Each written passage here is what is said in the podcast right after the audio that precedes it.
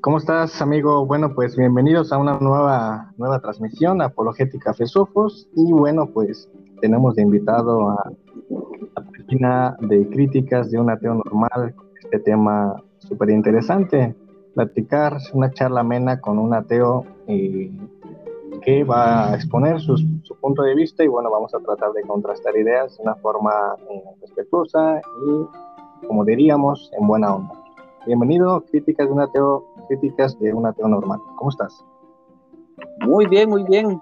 Aquí, este, esperando esa plática amena de este tema que es uno de los más importantes temas de la sociedad actual y sobre la filosofía, que siempre ha sido un, un dolorcito de cabeza para, para filósofos a través del tiempo y que todavía hoy sigue siendo un tema bastante pues interesante y este, importante del cual hablar.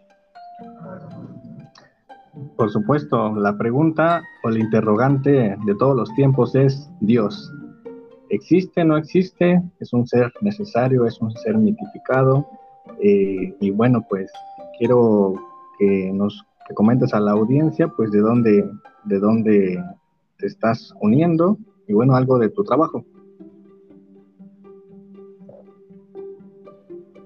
Sí, este, pues verán, eh, tanto mi canal en YouTube como mi página en Facebook eh, se llaman Críticas de un ateo normal, pueden encontrarlas simplemente así. Eh, y pues eh, la página en Facebook es un poco más amena, más de memes, un poco más relajada. Y ya lo que es el canal sí tiene un poquito más de, pues, eh, enseñanza sobre ciencia, filosofía, apologética. Incluso le muestro a los propios ateos cuáles, cuáles argumentos suelen usar que no deberían definitivamente usar por lo malos que son. Eh, o a cristianos les muestro qué argumentos eh, deberían exponer, porque les digo cuáles son los, los mejores a mi parecer y cuáles definitivamente ya no deberían usar. Entonces, creo que la idea es enseñar eh, la evidencia que hay, los datos que hay y que la gente tenga herramientas para poder decidir su cosmovisión. Claro, claro, claro, un espíritu crítico, ¿no? Es, es una buena herramienta y la verdad que tanto en ambos bandos, tanto en el cristianismo a veces se cree, ni, ni saben ni por qué creen, tanto muchos eh, agnósticos o ateos pues se profesan así y no saben ni por qué tampoco, entonces ciertamente hay un mecanismo de que porque los demás creen, pues yo también, ¿no? Pero no, no hay una autocrítica, autoevaluación, eh, usando la razón o lo que quieras, la evidencia para determinar tu propia cosmovisión, como tú bien lo has comentado. Y bueno, pues sin más preámbulos, te doy la bienvenida una vez más desde México y este, mm, tu primera aproximación, cuéntanos un poquito de ti. ¿Te consideras ateo? Y si es así, eh, ¿cómo comenzó tu ateísmo y con esta eh, experiencia con la religión o con el cristianismo?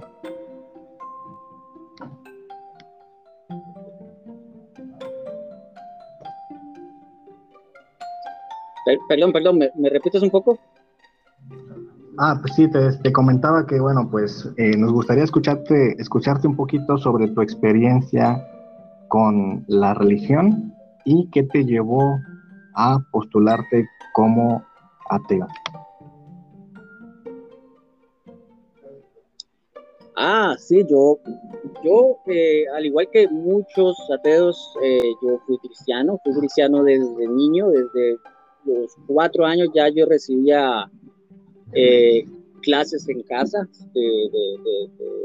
al principio con los testigos de Jehová. Recuerdo el estudio que tuve con los libros que ellos usan hasta llegar al libro de los conocimientos, que es, recuerdo que era un libro que, que se estudiaba después de otros dos libros.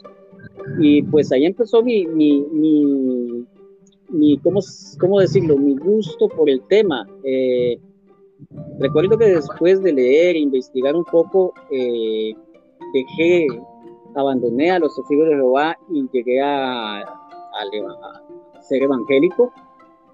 Y pues como evangélico tuve casi todo el resto de mi vida hasta los 26 años.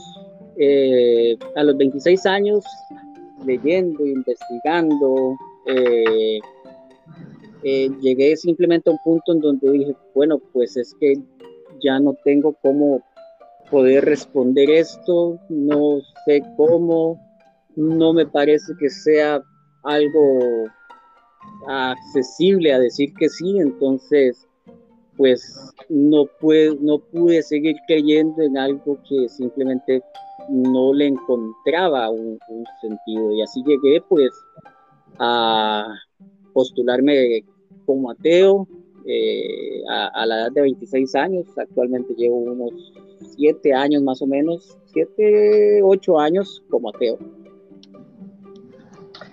Ok, perfecto. Entonces, militante, militante ateo de hueso colorado, diríamos.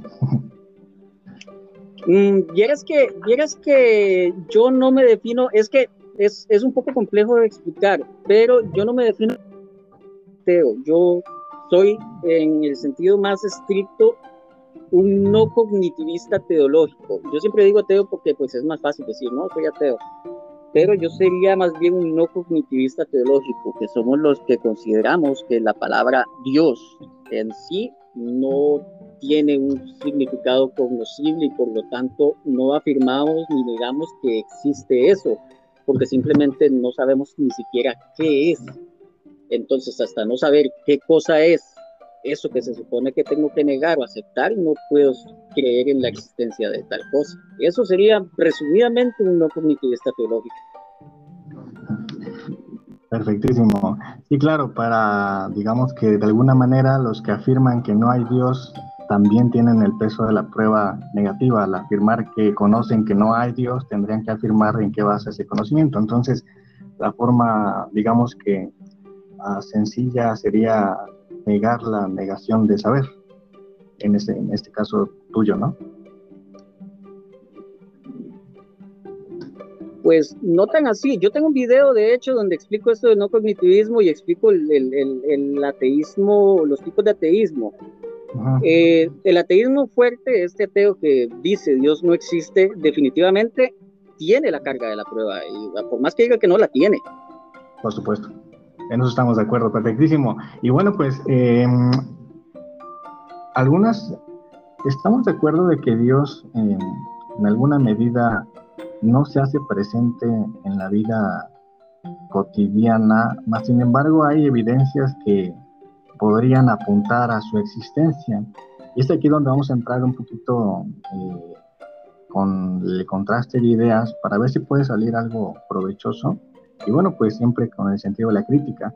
Como introducción, la apologética cristiana no se basa en el dogma eh, de, decir, bueno, pues la Biblia dice y punto, ¿no? Como los dogmáticos este, en, este sentido, la apologética lo que hace es tratar de un ejercicio reflexivo bajo el uso de la razón eh, para eh, dar las evidencias o argumentos a favor de, de Dios como un ser necesario o de la veracidad de la Biblia omitiendo el dogma, omitiendo la fe, eh, meramente racional, aunque bien sabemos que en la época en la que estamos viviendo, en la posmodernidad, eh, el uso de la razón ya no es marco legitimador y eso es un problema para nuestro tiempo. Pero, sin embargo, quien, demanda razón de, de la necesaria existencia de Dios, creo que hay buenas evidencias de su existencia. No sé si has escuchado hablar sobre el argumento cosmológico. Eh, sí, sí, claro, conozco bastante los argumentos eh, de la apologética. Eh, yo mismo era apologista, entonces sí, estoy familiarizado con él. Oh, ya. Entonces, me parece un poquito este, extraño que que hayas considerándote, bueno, que te considerabas apologista. Entonces, estás bien familiarizado con esto y me gustaría, me gustaría escucharte y vamos a entrar como que eh, en calor un poquito sobre estas evidencias. Y bueno, para los que no conocen el, el argumento cosmológico, ah, se basa en la premisa de causalidad, que es una premisa eh, de la que utiliza la ciencia o que pero que no es de la ciencia, es de la filosofía, principio causal, en el que eh, un efecto eh, sin una causa, mejor dicho, eh, un efecto no es posible sin una causa o sin causa es imposible que un efecto se siga. Es lo que eh, ese principio es la, la premisa que, se, que, se, que necesariamente es válida para todos, que las cosas no surgen a la realidad de una manera, eh, de una manera mágica, eh, hoy están y mañana ya no están. Es decir, que siempre hay una causa que le precede a un efecto. Eso es una premisa indiscutible y que se confunde eh, generalmente con eh, la correlación. entonces, ¿qué evidencia tenemos de que el universo tuvo un principio? estoy hablando, tú ya lo conoces esto, pero para los que no están familiarizados con el argumento, en el siglo XV sabemos bien que Giordano Bruno introdujo el pensamiento de un universo infinito. En tanto que hay infinitud de espacio, es imposible dar lugar a Dios como un ser eh, concebible, puesto que en la infinitud no cabe más que la infinitud. Entonces, por eso es que se lo chuletearon eh, los, teólogos en el medieval, pero em, la idea jordana de un universo infinito no da lugar a que Dios pueda existir. Pero las observaciones en el siglo XIX ah, por Edwin Hubble y que le dieron la razón a Albert Einstein y Robert Jastrow eh, de que el universo está en expansión tiene serias consecuencias porque si el universo está en expansión, esto quiere decir que el universo no es eterno y que no siempre ha estado allí. En tanto que visualicemos la expansión como una cuenta regresiva o una sucesión de o una sucesión regresiva de hechos, tiene forzosamente que tener, tener un principio cósmico, lo que también se conoce en astronomía como singularidad del espacio. Eh, la materia, el espacio en un punto, en un mismo punto espacio, es lo que daba comienzo a la teoría de el Big Bang. El universo tuvo un comienzo. Comenzó hace 20, 15, 20 mil millones de años. Algunos consideran desde 10 a 20 mil millones de años, pero ese es el margen de que el universo tuvo un principio. Entonces, al principio, necesariamente, como lo vimos, le precede una causa. Eso es inviolable. Desde allí, ¿cómo podemos aterrizar a esa necesidad de la causa que tendría que responder a la trascendencia de nuestra realidad? Porque, eh, y que no es posible eh, encontrar a ese ser supremo eh, bajo los elementos de la ciencia porque la ciencia estudia elementos que subyacen en la misma realidad, pero si la realidad tuvo un comienzo precisa, precisamente pues ese ser supremo trasciende a los elementos de esta realidad. Como dijo Stephen Hawking en su libro La teoría del todo, a Dios, eh, lo que haya acontecido antes del comienzo del Big Bang no tiene que eh, haber consecuencias en los teoremas eh, científicos porque está fuera del alcance de la ciencia, en tanto que la ciencia solamente estudia los elementos que competen a esta realidad. Tendríamos que dar el paso a la metafísica o la trascendencia de lo necesario. Entonces yo creo que por aquí eh, Dios se hace un ser necesario al, eh, al no concebirse un universo autocausable. Y bueno, pues esta sería mi introducción con el principio cosmológico. ¿Y cómo lo ves tú y qué respuesta darías a esta necesidad? Bueno, este, para empezar habría que definir términos, porque eh, los términos como causalidad, los términos como universo, los términos inicio, eh, son términos que se están generalizando mucho y que cuando hablamos de ciencias o de filosofía, son términos que dicen cosas muy específicas. Por ejemplo, no, sé si sabías, eh, causalidad hay dos tipos distintos. Está la causalidad física lineal, vertical, y la causalidad eh, perdón, horizontal y la causalidad vertical y jerárquica. Tal causa distintas, unas física y otras metafísica. Entonces, primero tendríamos que definir a qué le estás llamando causa, a la lineal o a la metafísica. Física o metafísica. Entonces, para poder empezar a hablar de este tema, me gustaría que me dijeras de cuál causalidad hablas, de la metafísica o de la física. Eh, bueno, yo considero que, que, necesariamente serían las, las dos. Mm, porque, eso es porque, el, porque el, espacio, el espacio, sabemos bien que el espacio sin el tiempo no es concebible, puesto que los elementos son copartícipes en una misma realidad, ¿cierto? Mm, ok, sí. Eh, entonces, este, necesariamente, necesariamente si el universo tiene una expansión, es decir, que el espacio se expande, eh, necesariamente implica el tiempo. Por tanto, mm, em, todo lo que subyace en el, en el binomio espacio-temporal, que el espacio corresponde a lo bilateral o a lo vertical o lo horizontal y el tiempo a lo eh, horizontal, eh, a lo vertical, sin, entonces necesariamente tendría, creo yo que sería necesariamente una causa, una causa eh, material, porque los elementos de la materia pues no, no pueden ser eternos, y en tanto el tiempo, si se concibe de forma lineal, que bueno, pues eh, por ahí hay algunos que, intentan este, eh, eliminar la linealidad del tiempo, pero yo considero que, que se necesitan de ambas, ¿no?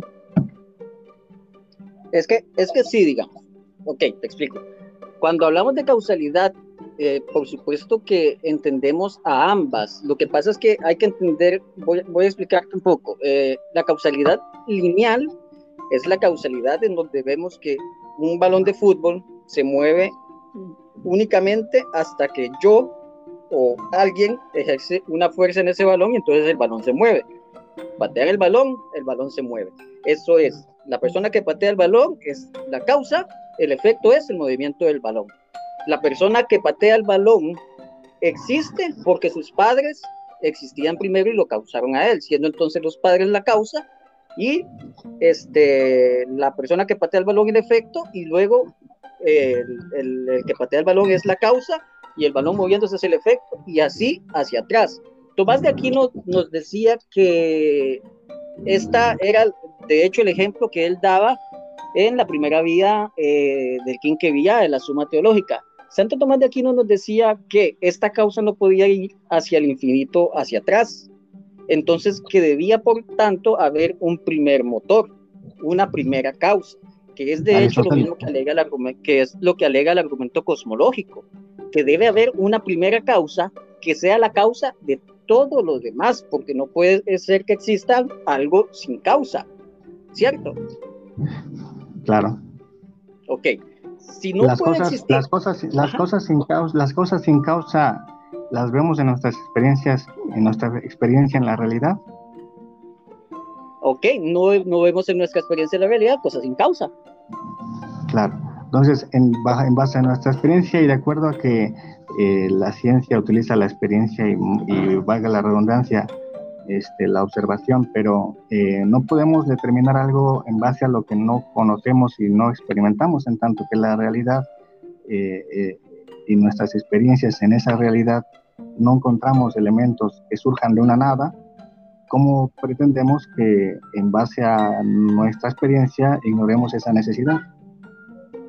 Es que ese es el problema. Eh, si tú dices que no podemos hablar de lo que no se puede comprender, porque no podemos hablar de algo, que, eh, de algo así porque no está en nuestra experiencia, entonces no podríamos hablar de Dios, entonces no se puede sostener tal cosa.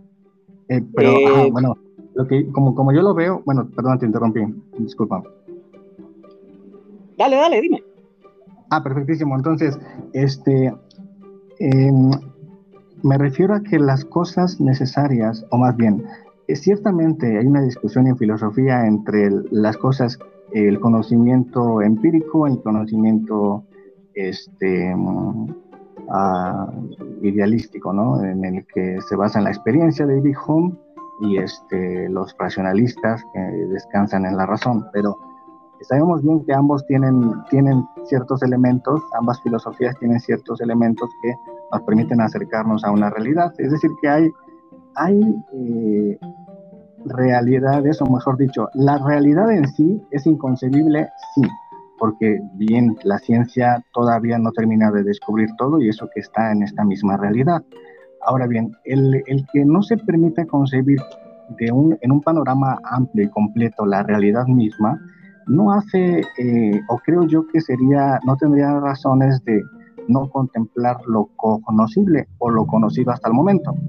Ah, y creo que el tema de Dios se hace eh, necesariamente en base a nuestra experiencia, que las cosas no surgen de la nada, como un ser necesario. Aquí tendríamos que hacer una puntualización porque ah, generalmente se, pretende decir, bueno, a ver, pues Dios es un ser imaginable en tanto que nadie lo ha visto, etcétera, sería igual que un unicornio. Eso es muy clásico, ¿cierto? No sé si tú lo crees. No, eso yo no lo opino. Ok, pero algunos sí, bueno, me gustaría a lo mejor matizarlo desde este aspecto que, eh, que, lo, que, lo, que, que un unicornio no, no tiene necesidad de su existencia en tanto que el unicornio no implica necesariamente nada que, les, que se siga. Es decir, que eh, para que el unicornio exista no hay nada que indique su existencia. Más sin embargo, la idea de Dios eh, hace necesaria su existencia en base a la realidad misma. Es decir, que las cosas que vemos que son contingentes, apuntando a Leibniz, hacen a Dios un ser necesario, aunque éste no sea concebible de una manera eh, total, ¿no? Pero si alguno quiere reducir esto a que si no es concebible, entonces no hay que hablar de ello, entonces pues eliminemos a la ciencia que ha cambiado sus teorías desde que la ciencia es ciencia. ¿Cuántas reinterpretaciones ha habido en la ciencia? De hecho, estaríamos de acuerdo en eso. Pero el asunto es este. Resulta que la apologética ha eliminado la causalidad lineal, porque la causalidad lineal ya no funciona para demostrar la existencia de Dios. ¿Por qué? Porque se ha demostrado que este, este, esta clase de movimiento, el movimiento que acabo de explicar, eh, no es cierto. ¿Por qué no es cierto? Porque aunque tú veas que para que se mueva el balón yo tengo que patearlo, resulta que estamos hablando de movimiento. El movimiento es eso que decimos que genera las causas y los efectos. No hay causa y efecto si no hay movimiento. El problema es que no existe nada quieto en el universo. Absolutamente nada. Si no existe nada quieto en el universo, entonces no podemos apelar a la causalidad lineal. Además, la causalidad lineal presenta un gran, gran, gran vacío cuando llegamos al último escalón, que es el que se supone que es Dios. Este escalón es, si toda causa requiere, eh, si todo efecto requiere una causa, Dios, eh, perdón, toda causa debe ser antes que lo causado, ¿cierto? Toda causa debe ser antes de lo causado, sí. ¿Verdad? El, niño pateando el balón debe existir antes que el balón en ese lugar, ¿cierto? Correcto. Dios debe ser antes que todo lo causado. Por supuesto. No existe antes si no hay tiempo. No, claro, por eso. Eh, estoy, estoy de acuerdo. Estamos de acuerdo que el tiempo y el espacio son elementos concebibles de una misma realidad. Albert Einstein lo dijo en su teoría de la relatividad, es decir, que el tiempo sin el espacio no se concibe, ¿cierto? O sea, eh, son, son modificables en un mismo escenario. Entonces, a lo que voy es que si el tiempo como elemento de esta realidad, o sea, ¿qué es la realidad? La realidad, si, lo, si, lo, si lo vemos desde la ciencia estricta, son cuatro elementos nada más, eh, que es la materia, la la masa, la energía, el tiempo y espacio. Son esos elementos que, son la realidad. Entonces, esa misma realidad, o sea, no podemos ignorar la realidad de que el espacio se expande. En tanto que el espacio se expande, el tiempo deja de haber, deja de ser, eh, ah, deja de eh, fungir como legitimador, como antes se concibía, como un tirano de la realidad, porque porque el espacio y los elementos que subyacen en el espacio los marcaba el tiempo, se los llevaba el tiempo. Entonces, el tiempo ya no es el marco legitimador sobre la realidad, sino es parte de esa realidad. En tanto que el espacio se expande, eh, hay una necesaria, necesaria, eh, ah, necesaria regresión de sucesos que implican que los cuatro elementos que acabo de mencionar tienen un principio, también el tiempo. En tanto que el principio, lo que le precede a ese tiempo sería atemporal, es decir, es decir, eterno.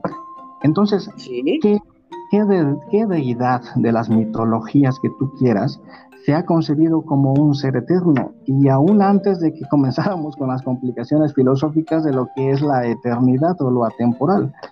De modo que Dios es el único, la única deidad, o al menos hablando del Dios abrámico, que se concibe y se describe como el yo soy, es decir, como un ser que trasciende al tiempo, es decir, que le que es atemporal en tanto que la eternidad carece de tiempo.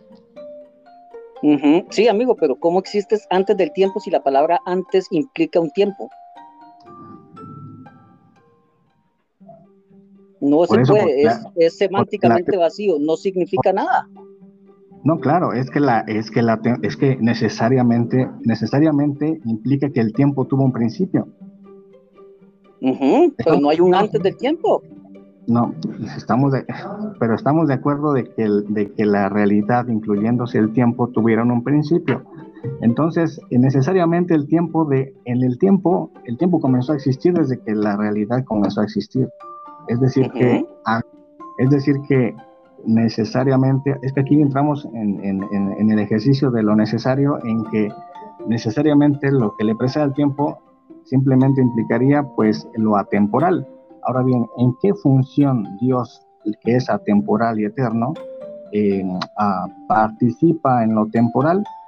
Eh, es una buena pregunta, más sin embargo no implica o no, aluna, no, no anula desde el punto de vista mío eh, su necesaria existencia por parte de lo experimentativo de la realidad.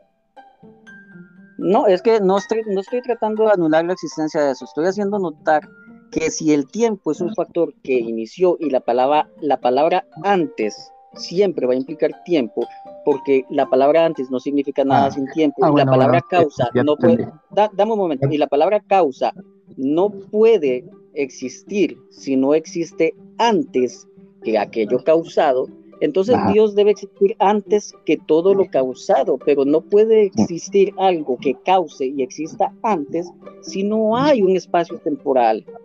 Claro, ya te entendí. digamos un, un, factor temporal. Sí, entiendo, entiendo tu punto de vista. Digamos que a Dios al eh, ejercer, ejercer una actividad forzosamente tendría que descansar en un tiempo. Sí, tendría que ser antes que lo causado. No podría no ser antes que lo causado. ¿Cómo algo causa sin tiempo?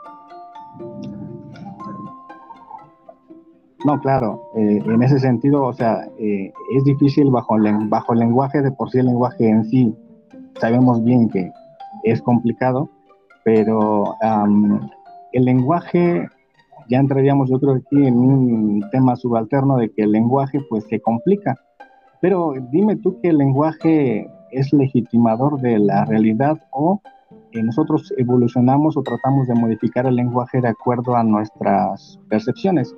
Entonces, bajo el lenguaje estricto, ciertamente se vería imposibilitado, bajo el lenguaje, aclaro, el lenguaje estricto, pero no bajo, el, bajo, bajo lo que diría Leibniz como, como lo necesario.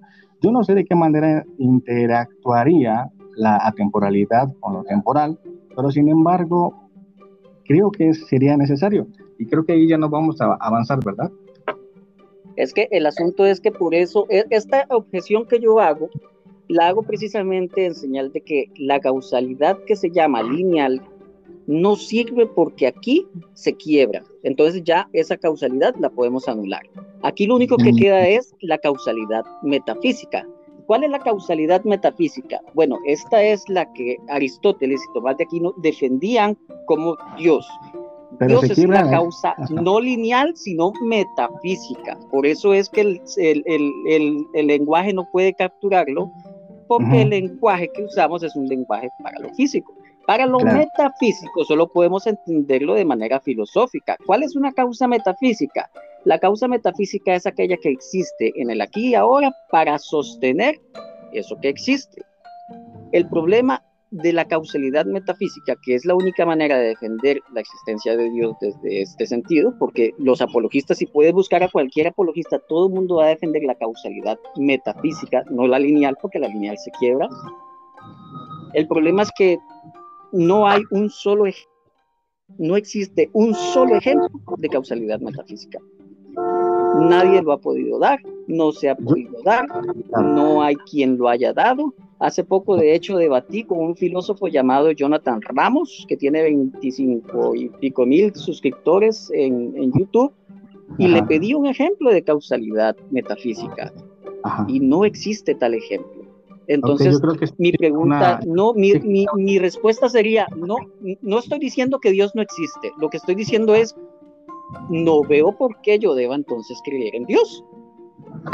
Yo creo que sí, existen causalidades metafísicas, eh, porque mm, a la muerte, la muerte implica, la muerte implica necesariamente una vida, ¿cierto? ¿Cierto? Entonces, en tanto que la muerte existe en nuestra realidad, dime tú si en la muerte eh, no está toda la materia tangible del mismo modo, pero simplemente sin actividad. ¿Perdón? ¿Perdón? ¿De nuevo, de nuevo?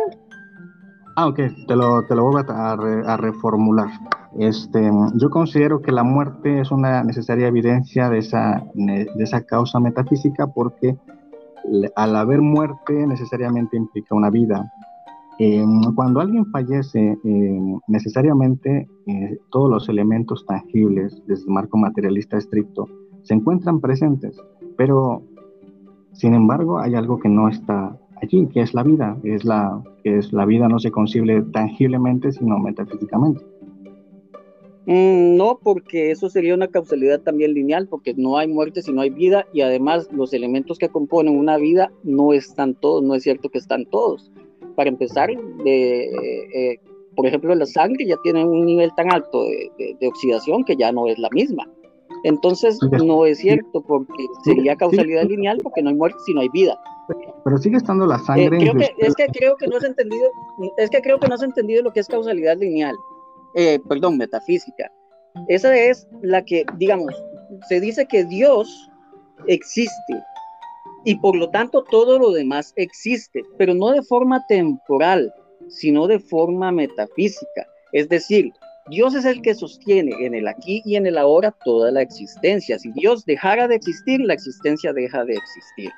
Por ejemplo, yo tengo aquí una mesa y encima la computadora. Si yo quitara la mesa, la computadora cae y deja de existir en este lugar aquí y ahora, ¿cierto? Y la mesa está sostenida por el piso y el piso está sostenido por la tierra. Entonces, a lo que se refiere la causalidad metafísica es a las ¿se cosas escuchó, ¿se escuchó la, ¿se escuchó la llamada? ¿Se escuchó la llamada por acá? Tuve una interrupción. ¿Puedes, ¿Puedes replantear otra vez, por favor? Ok.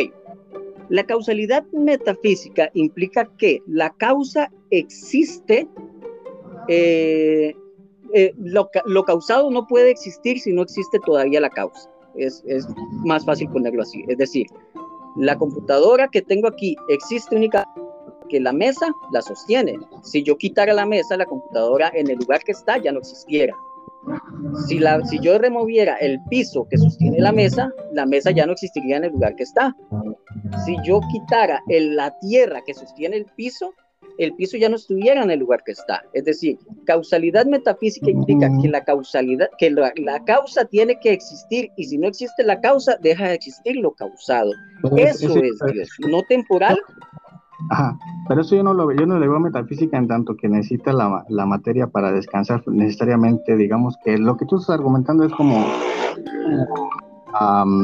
el accidente y la sustancia de Aristóteles algo parecido. Entonces, necesariamente... Es que, ¿a qué le dices metafísica? Porque metafísica es el estudio del ser. Mm, sí, es que metafísica se puede meter en varias partes, pero metafísica yo lo llamo como las cosas necesarias, aunque no sean tangibles, que sean espirituales en contraste a la materia. Entonces, pero eso, lo espiritual no es necesariamente metafísico. En, en, el sentido nominal en que es más allá de la materia. Y eh, qué bueno que lo mm. aclaras, porque, qué bueno que lo aclaras, porque ciertamente para una, una plática tendríamos que aclarar conceptos, ¿cierto? Sí, pues eso es lo que planteaba al principio. Eh, Exactamente. porque si vos le vas a llamar metafísico a lo no físico, entonces ya tendríamos ahí un, choque porque metafísico es el estudio del ser. Si quieres definir las cosas en tangibles e intangibles, ya vendrían a ser otra cosa, vendrían a ser este eh, el ente y el ser. El ente es aquello. No necesariamente tienen que ser el ser, o sea, lo metafísico es lo que está después de la física es el estudio del ser. Ah, bueno, ah, pero es que esa, esa, esa, sí, ya, ya sé a cuál metafísica te está refiriendo. Pero mm, si lo ves, por ejemplo, en, Santo Tomás de Aquino, la de, eh, del estudio del ser. Entiendo la, la parte de, de, de, Aquino, pero sin embargo, en un lenguaje a popular, quizás por ahí no, no, no contrastamos el concepto, pero en un lenguaje ah, popular, lo metafísico es lo que no es tangible, lo que está en contraposición o en contraste con la materia. ok, bueno, dejémoslo en que es lo intangible. lo intangible, lo espiritual. Entonces, ahora bien, ¿de qué forma Dios, que es un ser no tangible, participó de lo tangible?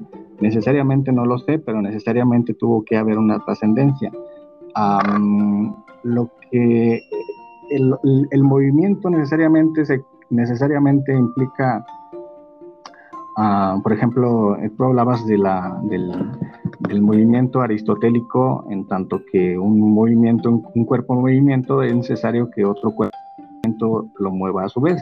Y este otro cuerpo en movimiento también se ha movido. Entonces es una, es una mecánica aristotélica sin embargo, fue eh, cuestionada por eh, Galileo Galilei al decir, bueno, Aristóteles, explícame, explícame el movimiento de un proyectil.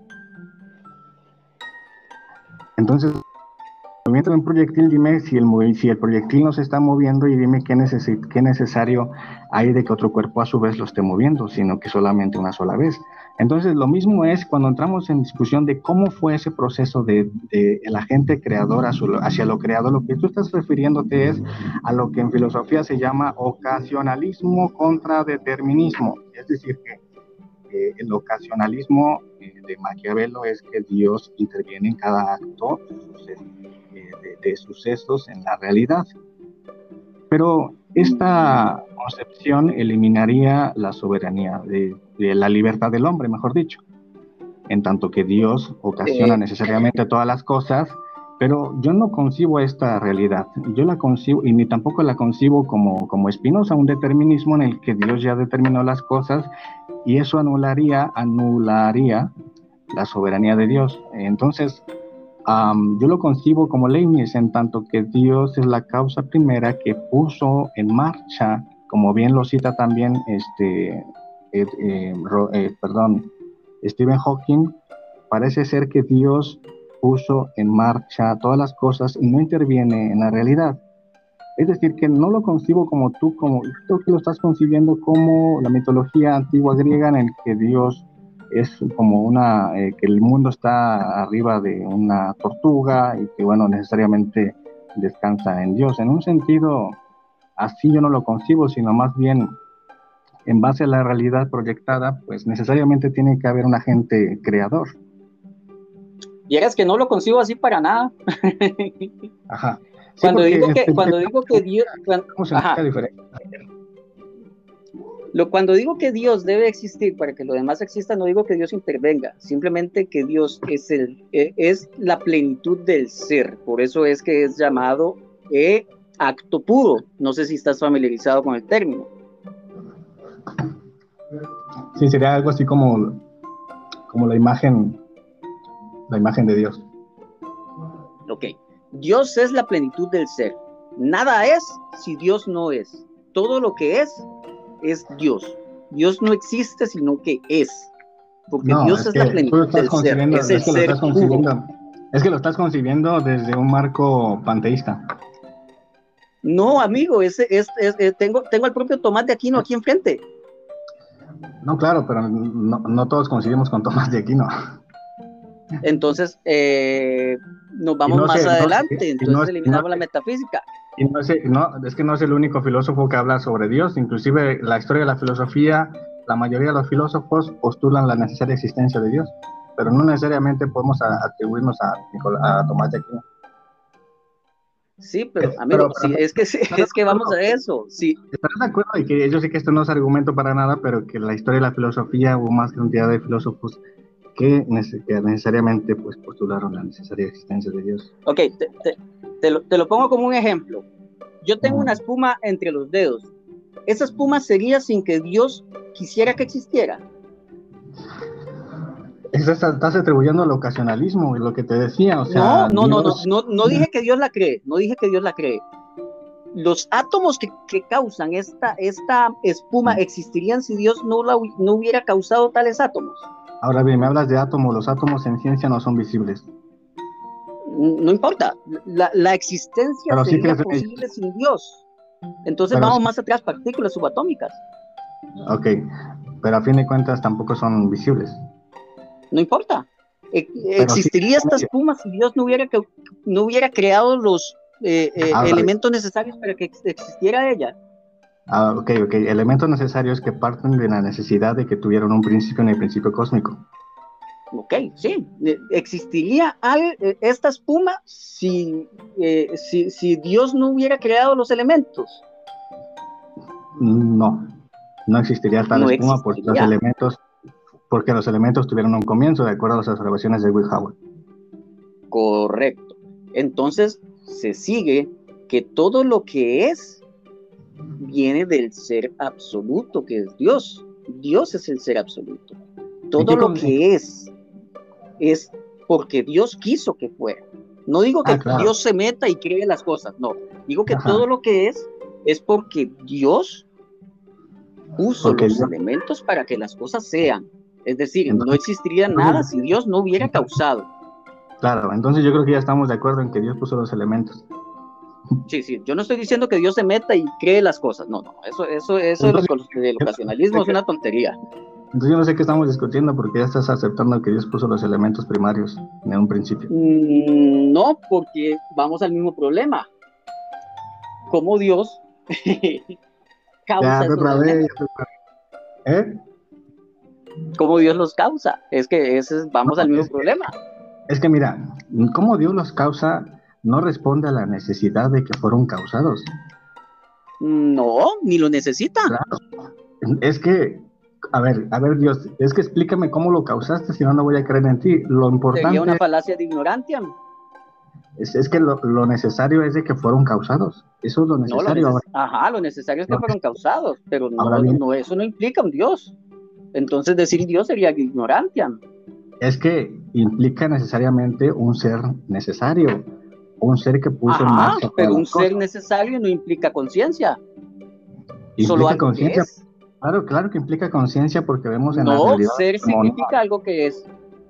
Es que en la realidad, tú dime, vemos una armonía preestablecida, un orden, eh, eh, un orden, este, digamos que ah, muy, muy afinado. Eso ya sería otro argumento, sería el argumento del ajuste fino. Y te cuento que existe el buctersuleno, que es una, es una molécula de 60 átomos en forma hexagonal perfectamente hecha y que se crea espontáneamente. Pero, lo, pero vemos o no vemos un orden preestablecido. Sí, pero lo, puedo, lo puedo explicar naturalmente. Una, una armonía este, irreducible. Entonces, necesariamente todo, lo que, tiene diseño, necesariamente implica conciencia. No, los copos de nieve tienen diseño y no implican conciencia. Imagínate que tú entras a tu casa y que, bueno, está hecho un despapalle y que está este, la mesa, eh, a la mesa, digamos que la mesa está servida, hay comida caliente en tu plato, eh, pero no hay nadie. ¿Necesariamente implica la existencia de que alguien estuvo allí? Sí, eso implica la existencia de que alguien estuvo ahí, pero porque las cosas de ese tipo no pueden surgir de forma natural. No, es que, amigo, es que No hay mecanismo que lo explique. Es que tú acabas de afirmar Pero sí hay mecanismo que explique cosas complejas. Lo complejo no puede ser producto de una nada en tanto que la nada nada es. No he dicho eso. He dicho que no necesito una conciencia, no, he dicho que no necesito una conciencia para algo complejo, es distinto. Pero, pero sí implica la necesaria existencia de un ser. Del ser, no de un ser. Un ser es una conciencia, el ser es lo que es. No, necesariamente. pero estás de acuerdo que implica algo. Implica el ser, ¿sí? De, el ser solo viene del ser, del no ser no viene nada, porque el no ser nada es. Ah, Parménides, ya, te caché, andas, andas parmenideando. Este. Pero como te digo, entonces, entonces yo te pongo este ejemplo. El bugminterzuleno es un es una molécula de 60 átomos con, con, figuras hexagonales perfectas, con 60 átomos de carbono agrupados en figuras perfectas y se forma espontáneamente. ¿Eso parece o no parece diseñado? Parece diseñado, pero se forma espontáneamente y lo hemos demostrado. Entonces, ¿por qué yo debería... ¿Mm? Pero esos átomos que estás hablando, que para empezar, pues no los ves y crecen ellos, lo mismo que Dios, nosotros, eh, parte de una necesidad y que dichos átomos y que dichos elementos que estás hablando, este, ah, tuvieron un principio en tanto que entonces esos átomos y la armonía, tú es lo que estás reduciendo es que esa armonía que tú ves, uh, tú no la canalizas a nada y que, y que necesariamente tuvo que tener una, una causa que originara esa armonía. el hecho de que no de que no veas que, que, algo surgió a esos átomos, que tú dices que surgieron de una nada. No. Solos. Digo que no hay ninguna conciencia que los cause. No digo que vienen de la nada. Conciencia, pero es que la es que es como si dijéramos, a ver, los, todo lo que estudia la ciencia no causa ninguna conciencia, pues sin embargo vemos ese orden que ya está. O sea, tales, tales, tales elementos que tú dices, sin el espacio, sin el tiempo, es imposible que se conciban. Pero es que vamos a lo mismo, amigo. Eh, si yo dijera que hay, ok, hay enanos verdes invisibles atemporales y adimensionales creando copos de nieve. ¿Cómo lo falsas? Perdón, repítemela. Hay enanos verdes invisibles para toda nuestra maquinaria y que existen en otra dimensión causando los copos de nieve cada vez que neva. ¿Cómo lo falsas? Bueno, es que necesariamente, eh, ¿qué evidencia hay para que los enanos verdes existan? A diferencia de que sí hay evidencia para que los, para que Dios se convierta en un ser necesario. Ah, no, es la misma evidencia. es la misma evidencia. Hay algo diseñado, tiene que, tiene que diseñarle una inteligencia. Fíjate que me estás dando la razón porque eh, los, los, los, los monos de nieve, este, necesariamente estás atribuyendo que aunque no hayas visto que alguien los haya hecho, necesariamente se sigue de que alguien los hizo. Sí, enanitos verdes. ¿Qué evidencia hay de que los enanitos verdes hayan dicho que ellos lo hicieron, en tanto que Dios se ha plasmado en la historia como, em, ah, como ese ser y no otro ser? Porque Tuvo una visión y fui arrebatado. Si nosotros anulamos, si nosotros anulamos la, existencia, la necesaria existencia que tú ya lo, lo, lo, lo pudiste, este, pudimos matizar de que necesariamente implica algo, algo, tú lo dejas en algo, yo lo dejo en Dios, pero em, se me está nublando la mente. Este, estaba diciendo, estaba diciendo, ya se me fue. Le estabas atribuyendo la, complejidad a una inteligencia. Ah, ok, perfectísimo. Entonces, sí, eh, eh, ah, ok, si nosotros eliminamos la necesaria existencia de Dios, tendríamos que eh, atribuirle esa necesidad a otra cosa. Y en tanto, que, ¿cierto? En, tanto, que también, ah, por ejemplo, eh, ¿cómo se queda entre la Tierra y Marte? ¿Por qué? y puedo decir que puedo creer en un planeta, pero puedo decir que no, no puedo creer en un planeta. Ahora bien, ¿qué necesario hay de que exista o no exista un planeta entre, entre la Tierra y Marte? Bueno, no existe con firmeza, no existe porque si existiese un planeta entre la Tierra y Marte, se vería afectada la onda gravitacional. Asimismo, tendrías que responder por qué, por qué, por qué, por qué eh, no es necesaria o por qué eh, Dios se convierte necesariamente en un ser que no necesita existir. Ah, porque además de que puedo ofrecer una explicación naturalista que es bastante buena, pero es que el naturalismo tuvo un comienzo. y toda la naturaleza tuvo un comienzo. Eh, no, lo que, tuvo un, lo que tuvo un comienzo fue lo que llamamos universo, que es para allá donde iba. Tú hablas de singularidad y universo en términos distintos a los que se habla en ciencia actualmente. Universo no, a lo que llamamos universo es a lo que sucedió hace 13.700 millones de años para acá en la inflación. Eso, eso es lo que se llama universo. ¿Cierto? Pero no se dice que el universo, tal como lo conocemos, sea todo. El universo es simplemente esa parte. Lo que existe de 13.700 ah. millones de años hacia acá. El universo, bueno, yo lo concibo como la realidad total. La realidad entendida. No lo es. la realidad entendida desde los elementos de la ciencia. Ok, pero estamos hablando que cuando hablamos de universo, hablamos del Big Bang para acá, ¿cierto? Ajá, y toda la realidad descansa en ello. Ajá, pero el, universo de lo que hay hace 13.700 años para acá no es el todo.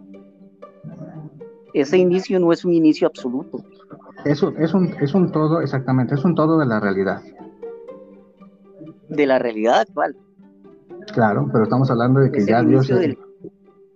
Ajá, exactamente. Ajá. Estamos hablando de que Dios ya sería un ser trascendente, un ser trascendente. Y eso lo vemos en Génesis 1.1 porque dice que en el principio creó Dios los cielos y la tierra, es decir, que Él se concibe como antes de ese principio cósmico. Ah, Entonces, ¿cómo existe antes sin tiempo? Ya yo refuté ah. Génesis 1.1 en un video. Mm, es que el tiempo... como manera literal debe entenderse como una manera de los antiguos hebreos de tener una relación con su Dios y no debe entenderse ni como una metáfora del inicio del universo ni como literal. Eso es exégesis. Bueno, es que... Pero si, quieres, si quieres te ofrezco mi explicación del asunto. A ver, nos queda poco tiempo, nos quedan ya este, cinco minutos. Este, lo dejamos para otra ¿Te parece bien, este, crítico, eh, perdón, crítica de un ateo normal, pues tener la segunda parte porque es muy interesante, ¿no? Y poder dialogar de manera, este. Sí, no, a mí estoy yo, yo estoy fascinado aquí hablando con vos. Claro, claro, perfectísimo. Entonces, este, miren, para. Es difícil tener una conversación así de amena. Claro, claro, y la verdad que muy pocos son los que se atreven a conversar así de una forma sana, ¿no? Y, bueno, pues estamos entusiasmados por acá eh, para respetar el tiempo de, de, los, de la audiencia, pues yo creo que finalizamos con esta charla. Este, y bueno, pues gracias por aceptar la invitación, críticas de un ateo normal. No, hombre, gracias a, gracias a ti por haberme invitado. La verdad es que realmente, realmente, y créame, cuando digo la palabra realmente es una muletilla para mí decir que eh, de manera eh, enorme, disfruté la conversación. Realmente, realmente es difícil encontrar gente con la que puedas hablar y expresarte y que no terminen en, palabras ticas mandándote a la fuente de la hispanidad. Estamos de acuerdo en eso. Estamos de acuerdo en eso, pues el gusto es recíproco. Saludos a Costa Rica, comunidad y bueno, pues siempre con la, con la necesaria autocrítica, de principio de individualidad, ¿no? que también está en filosofía. Y bueno, pues la mejor cosmovisión, el ateísmo o el teísmo, ya muchos espectadores están tomando sus conclusiones, pero bueno, esperemos que muy pronto podamos tener la segunda parte, mi amigo. Claro que sí. Muchas gracias, nos vemos. Listo, nos vemos. Saludos desde Costa Rica. Esto fue Fesofos, Fe más Conocimiento.